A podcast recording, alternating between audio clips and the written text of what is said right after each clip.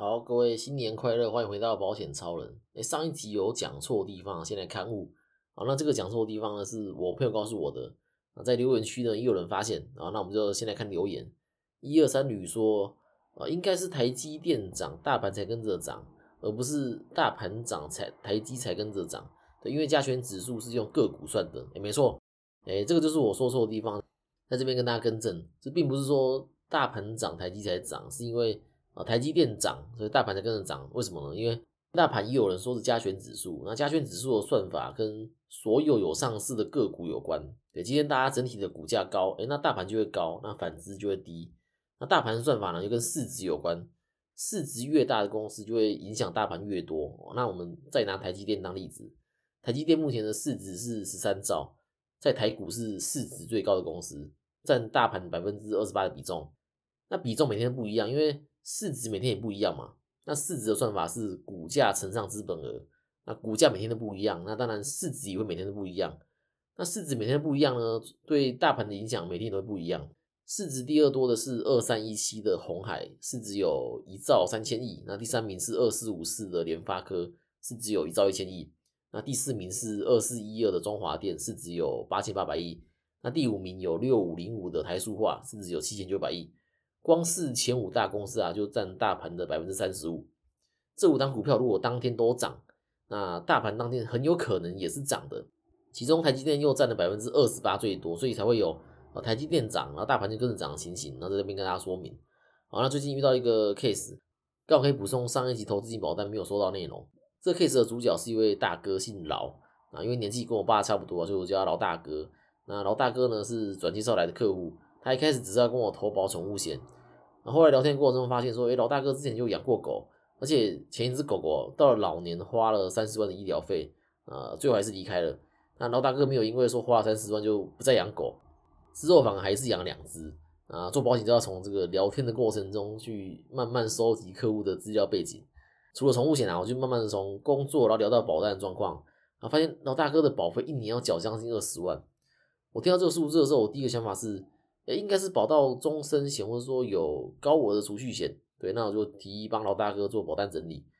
那结果保单反而不是我猜的那样，老大哥主要都是保二十年的定期医疗险，那我就觉得怪怪的，因为通常业务不会卖这样的商品。然后再看其他保单，就发现老大哥几乎都是保康健跟友邦的，那但康健现在被安达合并了，我看他这个时候答案很明显了，老大哥的保单几乎都是从电视购物或是电话行销投保的，那可能是因为工作关系啊。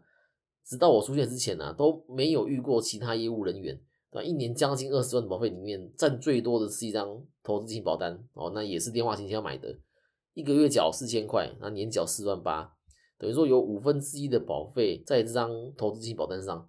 但是老大哥对于医疗保障他比较有兴趣，那投资方面他比较少接触，所以我就反问老大哥说：“哎，您知道这张占您最多保费的保单有什么保障吗？”那明显老大哥不知道说。这张的保障是只有寿险身故一百万，那其他像是生病住院啊、受伤开刀这些是是通通是没有赔的。那我就来检视老大哥目前还需不需要寿险保障？那老大哥自己目前是单身，但是他有个孩子在读大学，那房子呢也没有贷款，对，已经缴完了。那有听过前几集的听众觉得这样子的状况还需要寿险吗？我自己觉得不需要啦。如果今天老大哥的状况是啊，孩子刚读幼稚园，啊，房贷还有二十年的话，哎，我就认为需要。但他今天不是嘛？对，你房贷也缴完了，那孩子读大学可以照顾自己了。老大哥的父母亲呢也过世了。啊，说到这个，哎，老大哥真的是非常爱狗的人。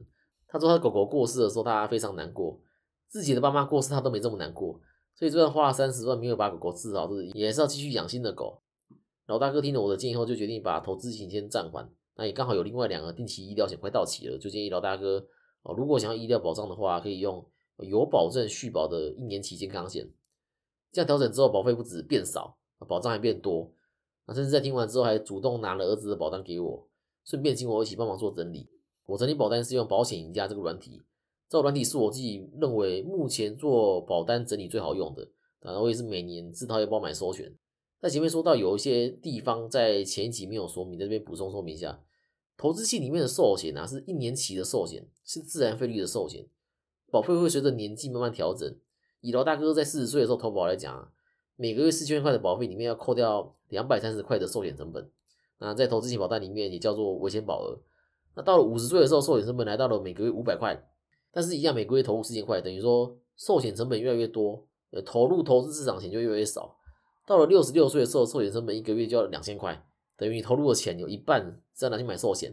但是人活到六十六岁还需要寿险保障吗？我是觉得不一定啊，是一定还是会有需要的人。除了危险保额，每个月还要扣管理费啊，跟其他行政费用。真正用在投资市场的钱会随着年纪越来越少。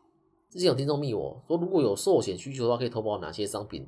诶，除了储蓄险呐，跟一般的呃终身寿险、小额寿险、定期寿险、一年期寿险以外啊，诶，我觉得递减型寿险也可以考虑。那也有人说是房贷寿险，呃，这个之后我会用一集来介绍这几个不同寿险的差异。好，回到主题，我们来讲。我把车借给女朋友开啊，如果发生事故，保险是正常理赔的，没错。但事后保险公司却向我女朋友求偿，这个我想讲是免追偿附加条款但是在这之前要先讲车体险，那之前有提过车体险呢，这边就简单介绍一下。车体险有分甲乙丙四，那不管哪一种发生车祸事故都可以修自己的车，但是丙式一辆车碰车。那如果要赔自撞的话呢，要乙四。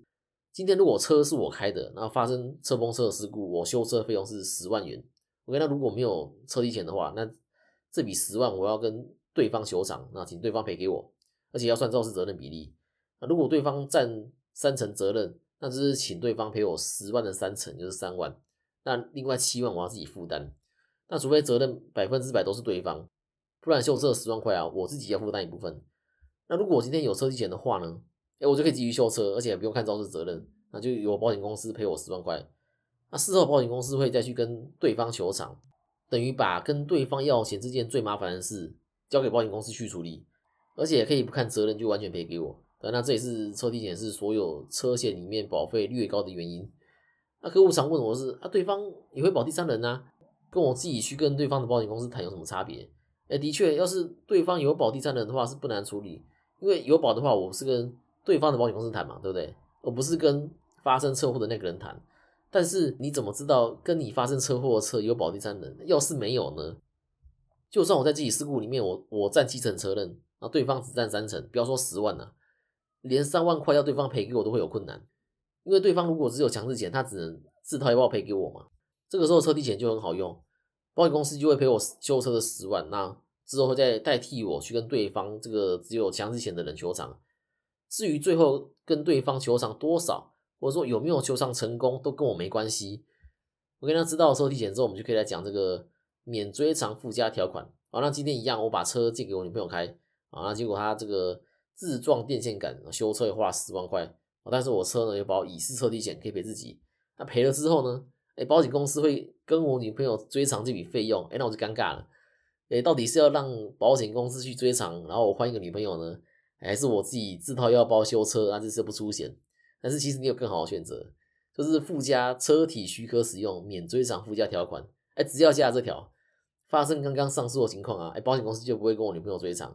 那这时候会有人问说，哎，会很贵？哎，答案是妖兽便宜。那保费是因人而异的，因为车险是从人费率嘛。免追偿的保费一年大概是五六百块左右。